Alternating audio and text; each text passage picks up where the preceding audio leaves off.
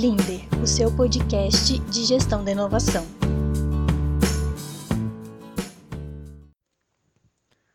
O que é indicação geográfica?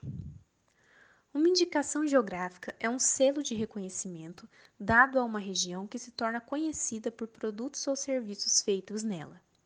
Ou seja, é um tipo de proteção dada a produtos e serviços originários de uma determinada região que se tornou conhecida por sua qualidade ou reputação relacionadas à produção, extração, fabricação de determinados produtos ou prestação de determinados serviços. A relação entre um produto ou serviço à sua origem já é antiga, mas a oficialização desse reconhecimento pelo Estado só aconteceu no século XVIII, quando Portugal registrou por meio de decreto o nome Porto para vinhos. No Brasil, as indicações geográficas são regulamentadas pela Lei de Propriedade Industrial, a LPI, que também regulamenta outros tipos de propriedades intelectuais. A LPI divide a indicação geográfica em duas definições: as indicações de procedência, IP, e as denominações de origem, DO. Tanto o nome da área geográfica quanto o produto ou serviço originário daquele local delimitado são passíveis de proteção por meio de indicação geográfica. O reconhecimento de uma indicação geográfica. Algumas indicações geográficas se tornam tão conhecidas que qualquer pessoa já ouviu falar. Podemos ver isso claramente quando pensamos em indicações geográficas que já chegaram no nível de reconhecimento internacional, como é o caso do vinho do Porto, de Portugal, dos vinhos espumantes de Champagne, do queijo Roquefort da França e da tequila do México. Aqui no Brasil também temos alguns exemplos de indicações geográficas bem conhecidas, como é a cachaça artesanal de Paraty, no Rio de Janeiro, o Vale dos Vinhedos, no Rio Grande do Sul, e o couro do Vale dos Sinos, também no Rio Grande do Sul. No site do INPI, órgão responsável pela proteção de indicações geográficas no Brasil, você pode encontrar as listas com todas as indicações de procedência e denominações de origem já concedidas. O registro da indicação geográfica leva ao reconhecimento e valorização dos produtos e serviços provindos de uma região e também aumenta o desempenho comercial do local, fortalecendo os pequenos produtores. Essa modalidade de proteção ainda não é tão conhecida no meio empresarial, mas algumas associações e sindicatos no Brasil e seus associados já estão colhendo os benefícios de sua indicação geográfica concedida. Os tipos de indicação geográfica: Indicação de procedência. A indicação de procedência é quando uma região, país, estado, cidade ou determinada área geográfica se torna reconhecida pela produção, fabricação, extração de determinado produto ou prestação de determinado serviço. Porém, esse reconhecimento não tem relação com as características naturais da região, como clima, geografia, entre outras, ou a população envolvida com a produção do produto ou prestação do serviço. Um exemplo é a indicação de procedência do Norte Pioneiro do Paraná. Essa área foi reconhecida pela produção de café, Assim, as associações de produtores de café dos 45 municípios pertencentes a essa região solicitaram a indicação de procedência que foi concedida.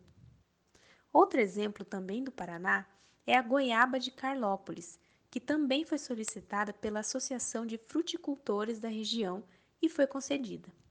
Assim, os produtores de goiaba das cidades de Carlópolis e Ribeirão Claro, que estão contempladas no registro, podem inserir esse selo em seus produtos. Denominação de origem. A denominação de origem se dá quando um produto ou serviço de uma região é reconhecido exclusiva ou essencialmente pelas qualidades da região com relação às características do lugar e ou aos fatores humanos. Assim, a denominação de origem só é concedida à região que comprovar que seu produto ou serviço possui determinadas características e qualidades devido a fatores da região em que ele é produzido. Um exemplo do Paraná é o mel de Ortigueira. A cidade de Ortigueira, no centro-oeste do Paraná, conseguiu comprovar que o mel produzido naquela região possui características específicas devido a fatores naturais e humanos que só a cidade possui. Outro exemplo é o arroz do litoral norte gaúcho, solicitado pela Associação dos Produtores de Arroz da região, a APRO Arroz. A delimitação geográfica da produção deve ser informada no momento do registro. Assim, essa denominação geográfica, que não é só de uma cidade, mas de todo o litoral, precisou informar todas as coordenadas geográficas da região contemplada pelo registro. Quem pode pedir o registro de indicação geográfica? Podem pedir o registro de indicação geográfica entidade representativa de classe que atua na produção do bem ou prestação do serviço realizado na região. Ou seja, sindicatos ou associações de produtores ou prestadores de serviço podem fazer essa solicitação junto ao INPI. Se a região não tiver uma associação, um único produtor ou prestador de serviço da região também pode fazer essa solicitação. É claro que ele precisa provar a legitimidade para o uso da indicação geográfica, atendendo a todos os requisitos para o registro. Poderão usar a indicação geográfica todos os produtores ou prestadores de serviço da região contemplada, desde que atendam aos requisitos estabelecidos no registro. Assim, eles podem inserir em seus produtos ou serviços um selo de garantia de procedência, indicando que aquele produto ou serviço possui indicação geográfica daquela região. Que registrar uma indicação geográfica? Um produto ou serviço que possui um selo de garantia de procedência passa aos seus consumidores uma maior segurança e credibilidade. Dá uma olhada nessa listinha dos benefícios que o registro de indicação geográfica leva ao seu requerente. Percepção da origem e qualidade dos produtos e serviços pelos consumidores.